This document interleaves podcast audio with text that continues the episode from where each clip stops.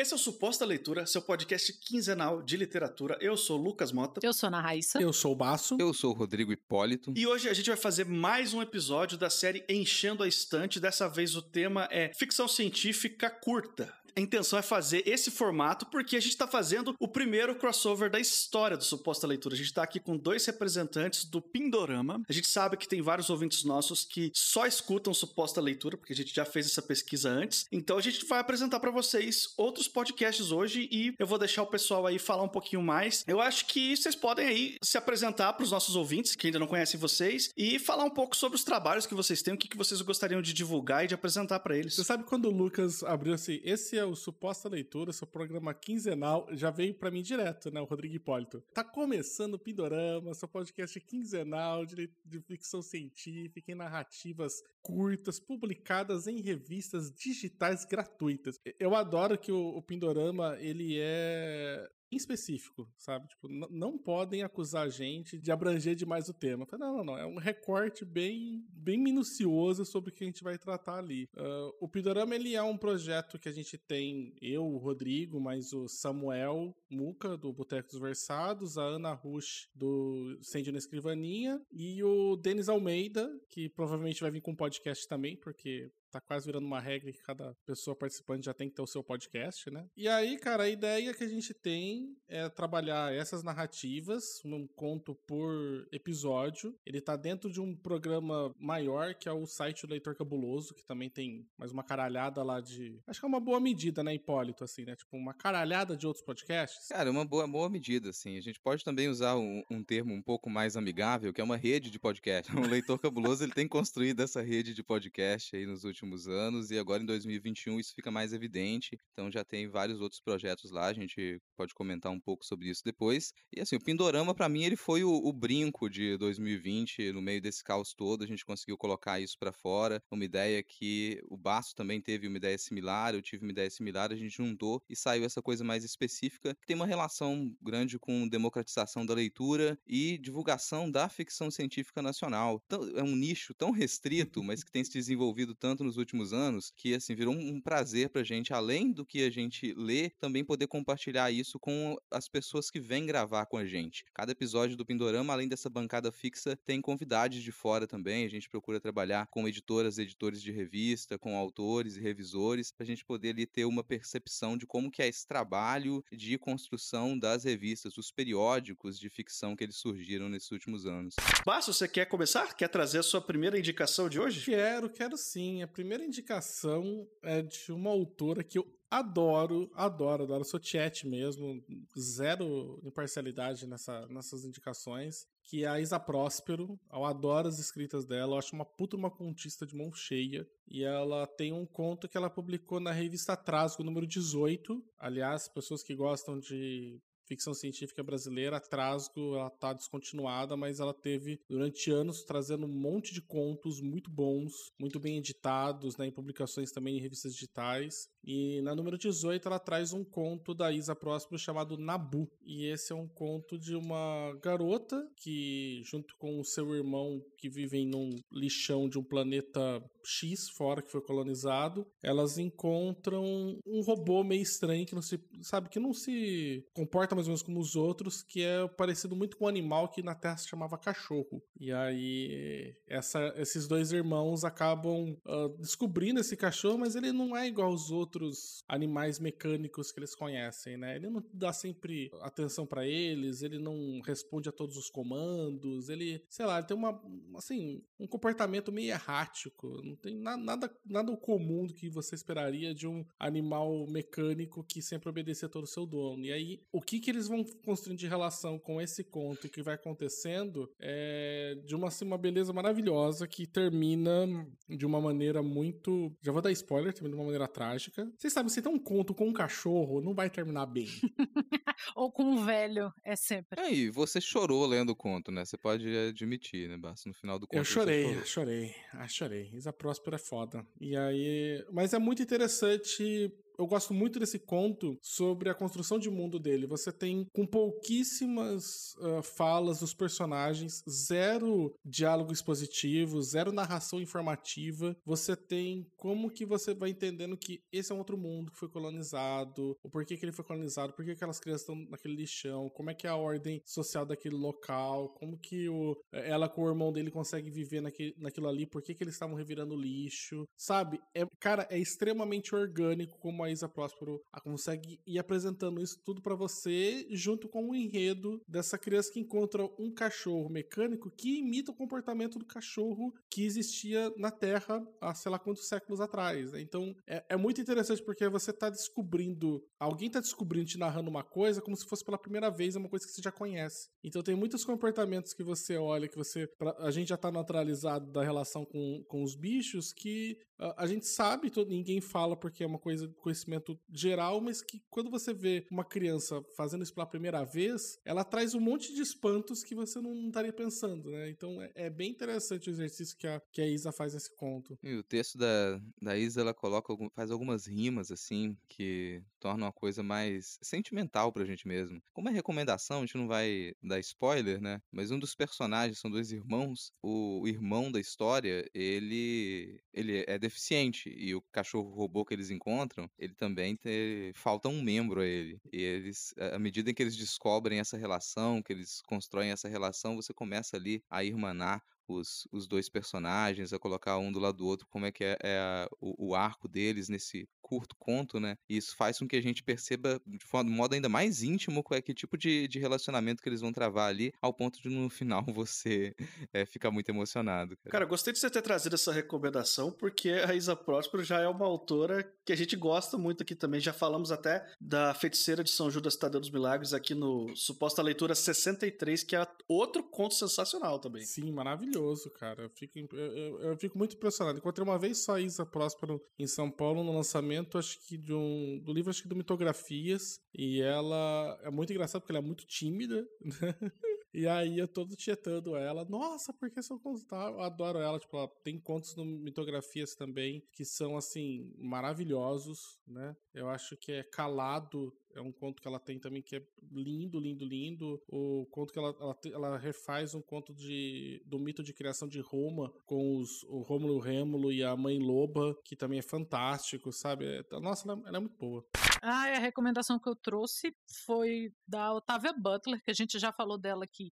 Kindred no episódio 20, no Despertar no episódio 48 e este conto que a gente trouxe se chama Sons da Fala e ele saiu pelo projeto Cápsula da Morro Branco. E a gente vai deixar o link também, porque você consegue ler no, no próprio. Eles têm um layoutzinho diferente e tudo. E, cara, a Butler, né? O Lucas que descobriu assim esse conto, falou: "Cara, lê isso aqui". E assim, você já vai com expectativa porque é Otávia Butler, mas esse conto, a cada parágrafo você fica assim: "Caramba, que mulher". Ele fala da Rai, assim, você fica sabendo que o nome dela é Rai e só, e ela tá num ônibus. O começo é isso. E ela conta que, pelo que você percebe, ela tá saindo de casa e tá indo em direção a um lugar que já foi, né, uma cidade, onde ela provavelmente tem irmão e, e, sobrinhos. E aí, nessa viagem, e a história começa com dois homens brigando. Eu tô tentando fazer de um jeito que eu não dei spoiler, porque a gente sabe que eu sou a rainha do spoiler. Eu já falo logo no início, ah, ah então aquele que a pessoa morreu, a pessoa já fica, nossa, obrigada. É, minha recomendação é na, na pedrada. Então, eu tô, tô, pisando aqui, ó, devagarzinho. Né? Aí começa uma briga no ônibus. E eu gosto do tom dele, porque parece uma coisa muito casual. Uma mulher no ônibus viajando para outra cidade e dois homens começam a brigar, assim. Parece uma coisa muito prosaica, mas você começa a se atentar a detalhes que ao longo da, da leitura você percebe que estavam lá desde o início e você não, não desconfiou muito, sabe? De como ela mostra como, como que tá sendo a briga e a própria narradora diz que provavelmente a briga é por uma bobeira, alguém esbarrou em alguém e aí os dois caras ninguém quer pedir desculpa porque um acha que o outro é culpado. Só que a forma como ela vai descrevendo essas coisas e o medo das pessoas, a reação das pessoas e a própria briga, de, com o tempo de leitura você vai percebendo que há, sabe, quando a coisa tava ali na cara, mas você que não tava muito ligado, e aí você vai se tocando, assim, ela tava me falando disso desde o início. E eu nem sei, Lucas, põe o freio do spoiler aí até onde eu posso ir. Vai. Porque eu fiquei realmente assim, ó, maravilhada. É, é o tipo de coisa que eu terminei de ler e já saí mandando o link para as pessoas assim, lê isso aqui, lê isso aqui, porque é é sensacional. É aquele conto que você termina de ler pensando assim, eu leria um romance inteiro disso. E não é porque falta coisa, porque como conto ele é perfeito, ele fecha, mas é porque você quer saber mais daquilo ali, né? E eu acho que não, pelo menos não tem o que eu tenha lido da, da Otávia Butler que não te deixa com, com essa sensação, né? E não, é, e não é porque é confortável, porque é fofo, bonito e maravilhoso, não. É um desconforto, é uma desgraceira, mas você fica fascinado por aquele universo que ela cria e que ela fala rapidamente rapidamente dele para você e você fica com aquela vontade de que não, eu, eu, leria páginas e páginas sobre isso. Tem uma coisa que eu adoro, é esse tipo de coisa de o negócio tá na sua cara o tempo todo e você não viu e aí depois o autor, a autora mostra isso e você fala, puta que nossa, eu, é. eu adoro essa surpresa. Eu tava tentando eu lembrar também. algum que aconteceu isso comigo também, mas eu não, não tô lembrando nenhum agora, mas eu adoro essa surpresa. É muito Nossa, bom, né? e é, é, muito bom. E é o tipo de coisa que eu termino de ler e volto pro início, eu, porque você fica assim, tava aqui, olha lá como é que eu não percebi. Ela tava falando a forma, o jeito que as pessoas estavam brigando e tal. Nossa, isso é muito bom. É como aquele filme que lá no final o filme fica retomando, né, cena, passando na sua cara as cenas que você não, não reparou. Eu tava lembrando disso quando eu passei pra Domênica rever o Fullmetal Alchemist, que eu adoro, né? E aí eu fui rever pela terceira vez. E aí você olha o primeiro episódio e você fala, nossa, mas tava tudo aqui, né? Eles já tinham contado inteiro no primeiro episódio. Tinha... Sabe? É muito, é muito engraçado, é muito gostoso. É, a, a, prosa da, da Octavia Butler, ela, ela causa isso na gente também, porque é, às vezes a impressão que eu fico quando leio Octavia Butler é que uma pessoa surgiu na sua frente e começou a te contar uma história e aquilo é real. E você é. começa a se envolver pelo modo como, como a coisa é narrada. É tão confortável, às vezes, embora cause incômodo, que a gente, a gente esquece que tá lendo uma ficção. Isso é realmente acontecendo, eu tô envolvido nessa história e do nada eu vou ser surpreendido. Hum, nossa, isso é um sentimento muito bom também, né? A ideia de que você tá sentado, sei lá, em volta de uma fogueira e de repente alguém começou a contar uma história do nada, né? Você nem sente quando ela começou direito, né? Você não sente e você fica completamente envolvido por aquilo. Quando termina e você volta para a realidade assim, você fica meio, quero voltar aqui, caramba. Eu acho que é meio, a gente perdeu muito peso disso de falar fulano era um contador de histórias ou uma contadora de histórias, mas eu não, não sei se tem outra descrição para ela assim. Eu fico muito feliz quando eu leio essas coisas, e não, não só por ser uma escritora famosa, mas mesmo quando a gente traz aqui para Suposta Leitura contos de pessoas que estão começando agora e tal, e eu fico muito feliz dessas pessoas terem decidido escrever. Como seria sem isso? Olha que bom que essas pessoas decidiram se dedicar a isso, porque é uma preciosidade. Ah, eu sou suspeitíssimo para falar porque Octavia Butler é uma das minhas autoras favoritas assim da vida. Então, eu sou tudo que ela escreveu e que eu vou descobrindo, que eu vou lendo, não tem nada que eu não goste também. Então, para mim assim, é, ela é acerto automático, sabe? Eu vou, vou no sentido oposto agora na minha indicação, com um texto que não é tão tão simples, eu não acho que ele é tão simples para leitura, mas é de um dos autores da recente ficção científica brasileira que eu mais gosto que é o Michel Pérez. Esse conto curtinho, ele também foi publicado na Trasgo, já nessa etapa mais final da Trasgo, em que os contos foram publicados de modo esparso, contos individuais lançados no, no site, que é o Nilcinho Pause. Nilcinho Pause. É, é até difícil fazer uma sinopse desse conto curto, mas é, e a sinopse ela vai soar tão estranha quanto o conto. O, o renomado artista Nilcinho Pause, ele anuncia o seu último trambique, porque trambique é o, é o, modo como o Nilcinho Pause chama os seus trabalhos de arte, tipo de trabalho de arte que ele faz, que é uma mistura de bioarte, performance, intervenção urbana, instalação, estética relacional e um extremo sarcasmo. O Nilcinho Pause é apresentado como o filho mais infame da ilha de Itaparica, na Bahia, e ele é trazido para a gente como uma representação de tudo que o mercado de arte contemporânea adora feticizar. Isso, ele vai, ele vai apresentar o seu último trabalho de arte, seu último trambique, que é uma proposta de body art com engenharia genética e valorização de simbologias afro, e que pode até, no fim das contas, fugir do, do controle profundo desse imperialismo tardio e ultra tecnológico que o Michel Pérez apresenta pra gente na maioria das narrativas dele. Isso é uma sinopse esquisita porque o conto ele não, não é um conto que se baseia tanto numa em uma série de acontecimentos tão encadeados para uma história com início, meio e fim, embora ele tenha, tenha um final muito retumbante assim. Eu gosto muito desse conto curto porque ele eu, eu sou um historiador da arte também, a minha formação é como historiador da arte e o Michel Pérez, ele nesse conto, ele pega muito do que a gente às vezes gosta de falar, oh, isso aqui é uma narrativa de ficção científica brasileira. Eu vou dar ali todos os checks, o bingo para poder marcar o que que é a cultura brasileira em uma narrativa e ele mistura isso num liquidificador muito maluco e sai esse personagem do, do Nilcinho Pause. É uma série de referências, é tanta referência que ele dá para clichês, jargões do, do cenário da arte contemporânea, que depois de um tempo você também se desliga. Eu não vou ficar procurando todas essas referências que ele dá. Embora se você procurar, você vai achar muito mais engraçado, porque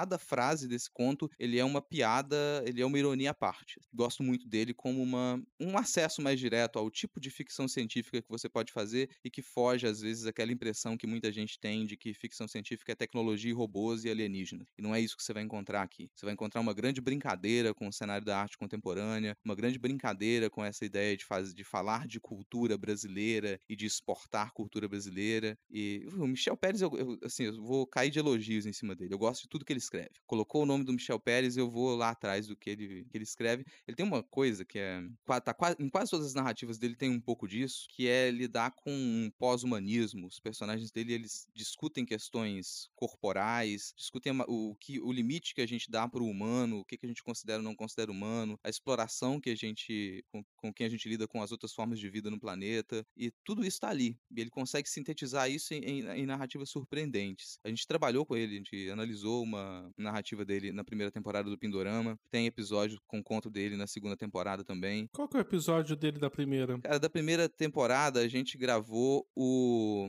o título Sardas e Manchas de Sangue. Ah, é verdade, é dele. Nossa, muito bom. Conto policial bem bacana. E, cara, e lá já tem essa, essa brincadeira que ele faz com os gimos, que são essas criaturas que uhum. são feitas, são geneticamente criadas para servir o ser humano. Não tem isso aqui no Nilcinho Pause, mas tem outra, dá, dá para pegar esses elementos que ele, que ele joga. Olha, quais são os limites da nossa humanidade, o que, que a gente consegue considerar como humano e não humano, como que a gente respeita ou não respeita as formas não humanas. Isso para mim tá tudo ali também em Nilcinho Pause. Eu já, já adianto para as pessoas, não é uma leitura das mais, embora seja curto, não é uma das mais simples porque o Michel Pérez ele gosta de brincar com a forma do texto. Então, se, se ele vai apresentar uma, um cenário que é um cenário de algum futuro que ele não explica muito qual é, as pessoas elas conversam de uma maneira que pra gente vai soar muito esquisita, porque os modos de expressão daquela, da, daquela sociedade que ele tá pensando são diferentes. Então vão aparecer gírias que ele não explica, construções frasais que pra gente elas, elas parecem não fazer muito sentido, que você precisa encontrar o sentido na medida em que você relaciona uma frase com outra dentro do conto. Para mim, assim, é, é, é, um refino do texto que o Michel Pérez traz nesse Nilcinho Pause, que é uma coisa admirável. Eu queria pedir depois para você, Lucas, você só pode me recortar os dois minutos e meio inicial da fala do, do Hipólito, porque quando eu quiser apresentar ele para alguém, eu tenho que apresentar essa fala, porque é tão Rodrigo Hipólito, esse Tecnobubble que você acha que não significa nada, e aí depois ele vai destrinchando, e aí você fala, puta que pariu, como é que eu não pensei nisso? Eu falo que pode, toda vez que eu converso com ele, eu aprendo uma coisa nova. É impressionante. Se eu pudesse ficar vermelho, eu tava vermelho agora. Eu não li esse conto, cara, mas eu comprei totalmente a ideia por causa dessa apresentação aí. Eu tô dentro, eu vou ler. com, com certeza eu fiquei interessado. Vou ter uma coisa, assim, já continuando esse elogio ao Michel Pérez, tem uma coisa nesse conto, e isso talvez ajude algumas pessoas a, a quererem ler. Se você detesta a arte contemporânea, você vai gostar desse conto você adora arte contemporânea, você vai gostar também. Porque o, o, Michel Pérez, ele é tão irônico, tão irônico nesse conto, que ele vai, ele vai agradar essas duas opiniões. Você pode ler o conto achando que isso aqui é uma crítica descarada à arte contemporânea e falando, nossa, olha como essas coisas não fazem sentido. Mas de outro lado, também você pode ler esse conto e, e observar que, não, olha só, se as pessoas compreendem a arte contemporânea, elas estão conscientes de toda, uh, todos esses problemas, que no fim das contas eles não são problemas exatamente do mercado de arte, eles são problemas que eles estão presentes em todos os tipos de mercado, que no fim das contas respondem aí por um único nome que é capitalismo. E aí isso agora a gente toca internacional, né? Porque tá numa gravação com alguém do Pindorama. Eu gravei um Pindorama com a Ana Rush e com a Gi no final de semana, né? Aí já tava falando, tipo, é isso, a gente conseguiu. Tipo, no conto o pessoal derruba essa mega corporação através de associação de moradores de um condomínio liderados por uma dona de casa e o sindicato dos trabalhadores. Caralho, velho, é esse o caminho, né? Aí, tipo, dá a Gi fala, toca internacional, né? Tipo, é, tá. Mas, cara, eu, eu gosto muito dos textos do Michel também, cara. Esse bar, uh, Sardas e. Manchas de sangue. E manchas de sangue. Eu, cara, eu acho. É muito legal porque ele pegou um conto policial para mim tipo, extremamente, tipo, no ar de uma. que é uma coisa completamente importada. E ele colocou, cara, tipo, num, sei lá, numa polícia de bimboca, sabe? Tipo, de. aqui no Brasil. E o cara colocou e deu tão certo. É, e com umas misturas super estranhas que, igual esses uh, essas coisas assim, um monte de gíria também, que você não faz ideia muito do que que é. E aí ele vai. Só que assim, não paramos também para explicar. Segue o bonde que você vai pegando isso pelo contexto. E mesmo aquilo que você não pega, mesmo aquilo que você não entende, ele causa uma sensação de estranhamento que para mim faz a função de estar tá lidando com um texto de ficção científica, que é lidar com conceitos além do nosso do nossa realidade, né, do nosso tempo. Então assim, às vezes só por umas mudanças de escolha de palavras, já me colocou já tipo fora do, do meu território conhecido, que eu olhei e falei, cara, eu já estou gostando, eu não faço ideia. Eu terminei o conto, a gente chegou a gravar sobre ele, sem entender, sei lá, uns 30% dele, e, e adorei, sabe? Eu tivesse, talvez se tivesse entendido, eu não teria gostado. Eu gosto quando o autor confia que a gente vai acompanhar, mesmo que a gente perca algumas coisas pelo caminho, né? Que ele não para para explicar, para dar tudo mastigado, que a ah, palavra é Taurus, né? ah, é tão bom quando ele confia, fala: "Não, vem comigo, eu tenho uma história boa para contar e você não precisa entender tudo para você gostar". É muito legal isso. Você, olha, eu vou passar aqui, eu confio que se você vai entender, mas se não entender também tá tudo bem. Não tem, não tem problema nenhum, não. Segue o baile. E eu acho que sobrou para mim, né? A minha indicação. Eu vou trazer também uma indicação que foi publicada pela editora Morro Branco, também pelo projeto Cápsula, tá disponível de graça, né, para quem quiser conferir, dar uma lida. Eu nunca tenho certeza se eu tô falando o nome dessa autora certo, mas eu pronuncio assim, mas pode ser que alguém aí que tá ouvindo a gente me corrija depois. Mas eu chamo ela de Ned Okorafor. E o conto é Aranha a Artista. Cara, a Ned, assim como a Octavia Butler, a Ned também é uma das minhas autoras favoritas. Assim. Eu acho que ela, durante muito tempo, eu achei que o que ela fazia era afrofuturismo, até eu perceber que ela não se chama de afrofuturismo. Ela fala, eu não sei se tem um nome em português para isso, African Futurism, sabe? Tipo, futurismo africano. Ela faz as narrativas mais centradas na África. Ela é uma autora americana, porém de ascendência nigeriana. Os pais dela são nigerianos e ela tem uma ligação muito forte com a terra de origem dela, com a Nigéria. E isso tá transmitido nas histórias dela. Acho que o livro dela que eu li que me marcou é o Bint. Tá para chegar no Brasil, não, não me lembro agora qual editora que vai trazer, mas com certeza a gente vai falar sobre ele aqui no Suposta Leitura quando chegar a hora. Mas esse conto aqui, ele traz a história de uma mulher que mora num vilarejo, afast... dentro desse vilarejo ela mora afastado. Assim, a casa dela fica longe das outras casas e perto da floresta. Se ela for pro quintal da casa, ela dá de cara com a floresta. Se assim, a floresta tá ali. E ela sofre violência doméstica. O marido dela bate nela e ela, assim, vive uma vida completamente aprisionada, completamente controlada, assim, acuada mesmo, como se fosse um objeto, uma propriedade qualquer. E o único momento de alívio dela é quando ela pega o violão dela, vai pro quintal e toca o violão sozinha, sem o marido por perto. É só isso que ela quer, só tocar um violão porque ela já não já desistiu de ser uma mulher livre. Ela só quer tocar o violão. E a gente tá, é apresentado aqui um cenário também futurista, com uma tecnologia aos nossos olhos bastante estranha e uma inteligência artificial que tem um formato de uma aranha, inclusive as pessoas chamam de aranha, se aproxima dela, sai da floresta, se aproxima dela e escuta ela tocar essa música. E essa inteligência artificial, ela é conhecida por ser hostil aos seres humanos, porque ela tem uma, uma função ali de, de proteger a propriedade de uma empresa, enfim. Então qualquer ser humano que se aproxima, ela in interpreta como alguém que vai roubar a empresa, então eles atacam. E aí ela se aproxima e começa a ouvir a música que a moça, que a mulher tá tocando aqui, e com o passar do tempo, elas desenvolvem uma relação sem fala, porque porque essa inteligência artificial não fala, ela se comunica de outra forma. E elas acabam desenvolvendo uma relação especial que eu não vou entrar em muitos detalhes, porque também seria um spoiler bem filho da mãe, assim, porque prova provavelmente é mais interessante se você ler o conto. Não é um conto muito comprido, assim, mas ele é muito significativo. E por que, que eu gosto demais dessa autora e por que, que eu escolhi esse conto específico dela para trazer aqui nessa recomendação? Eu acho que ela consegue trabalhar múltiplos assuntos em poucas palavras. Isso ela faz em, tudo, todos os livros dela, sabe? Tem um outro livro dela que está publicado aqui no Brasil que chama Quem Teme a Morte. Não, não é dos textos mais fáceis dela, mas é sensacional. Assim, me marcou completamente. É uma mistura de desse futurismo africano que ela propõe com um, alguns elementos de distopia, assim. Então, ela sabe falar muito sobre. E quando eu falo falar muito, eu estou me referindo a temas sensíveis, porque quando você trata de tema sensível, é muito difícil você resolver ele com poucas palavras. Resolver no sentido assim, de abordar ele com poucas palavras, porque quando o tema é sensível, é muito fácil você ser injusto, você ser acabar ocultando um ponto de vista que é fundamental para entender aquela problemática. E aqui ela está falando de, entre outras coisas, de violência doméstica. Então, como que você trata de violência doméstica e ela não, não trata disso o conto inteiro? Assim, o conto inteiro não é centrado na questão da violência doméstica. Ou seja, ela tem menos de um conto para falar pra gente de violência doméstica e ela fala de um jeito muito poderoso. Além disso, trata de coisas como, sei lá, a questão do capitalismo, colonialismo, o, o próprio machismo e a misoginia da, da sociedade a qual ela está inserida ali e a relação que ela que ela e nós, né, através da personagem aqui, é a gente se transporta para a história, mas a relação que a gente tem com a tecnologia, com as máquinas, aquela coisa que a gente está cansado de ouvir já há alguns anos, ah, porque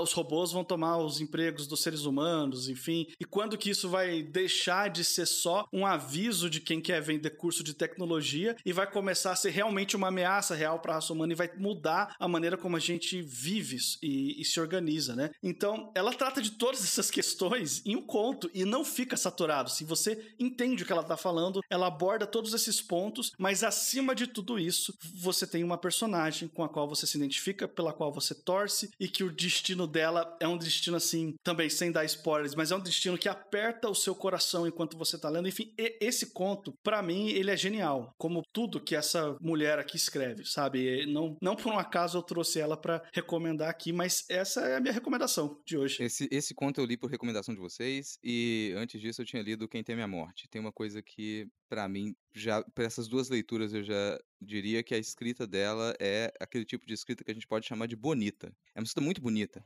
Enquanto ela está te tratando de temas muito pesados, ela escreve de um jeito bonito. Isso que você comentou no final, agora para mim é uma das coisas que mais pega com ela, que é saber trabalhar personagem. Você fica junto com o personagem e assim ela consegue apresentar essa quantidade de, de temáticas, essa quantidade de, apresentar essa quantidade de elementos. O Quem Tem a Morte, por exemplo, é um, um, um livro que é um dos poucos livros em que eu encontrei de maneira tão efetiva um debate que ele é pouquíssimo travado em, diversas, em diversos locais aqui no Brasil. Ele é quase inexistente, que é o lugar da, do mestiço, o lugar da mestiçagem. E isso está lá no, no Quem Teme a Morte de uma maneira que deixa a gente, para quem não sabe que esse debate existe, dentro do movimento negro, por exemplo, pode até ficar chocado com, com o que está apresentado na, naquele livro. Então, para mim, ela é essa, essa, essa autora que ela consegue escrever de modo bonito sobre coisas que elas poderiam ser horríveis e são horríveis. E é tão difícil, né, tratar desse tipo de tema que eu sempre fico pensando quanto que você tem que dedicar para não virar só uma, uma escada, né? Um, sei lá, só, só pra, olha,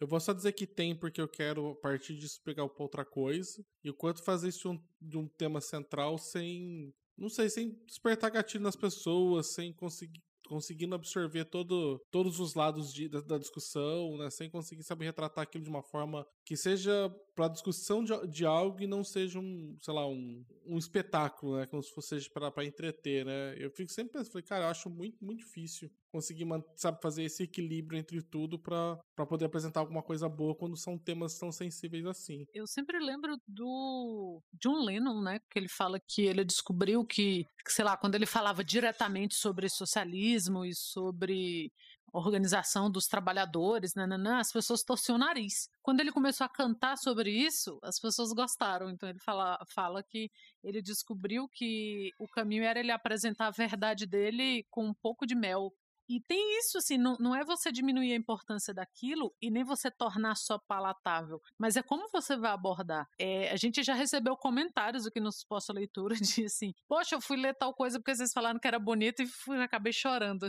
Mas é muito bom quando isso acontece. Porque não é só ser bonito, né? É, é isso, tem gente que escreve belamente e os temas são os mais difíceis. A gente falou esses dias de tortarado aqui, os feedbacks que a gente recebeu foi só esse, assim, cara, é tão bonito, é tão bonito, é tão bonito, mas é tão triste de diversas maneiras. É.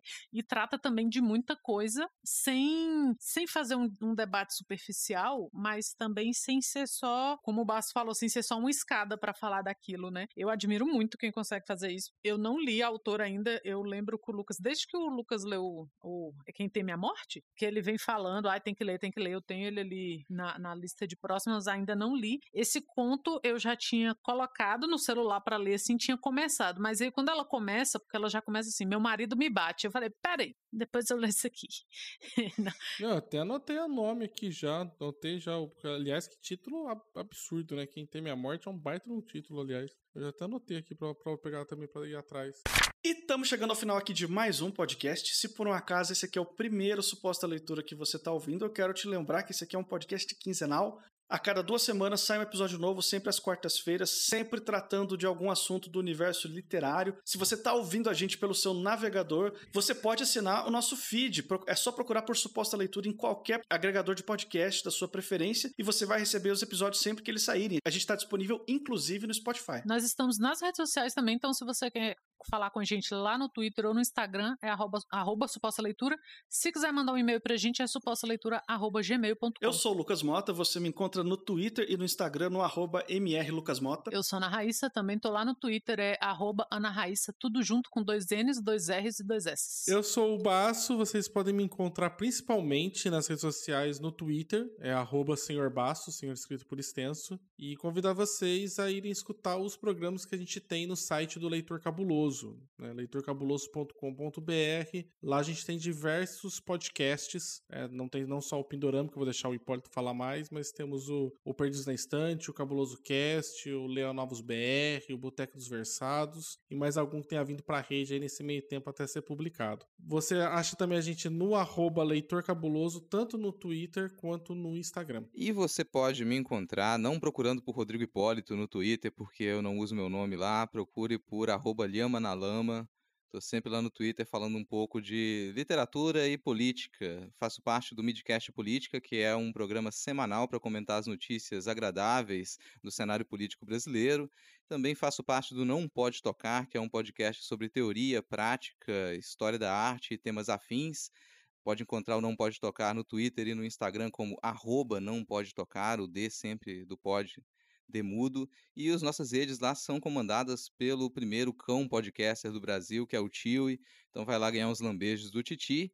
E aí, de 15 em 15 dias, a gente está também lá no Pindorama, que é esse podcast sobre narrativas curtas da ficção especulativa nacional, publicada em revistas de circulação gratuita. Com a gente lá também o Denis Almeida, Ana Rush e o Samuel Muca.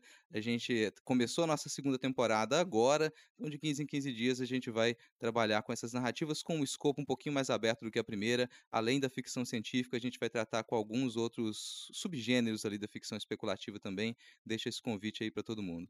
E até a próxima. Tchau, tchau.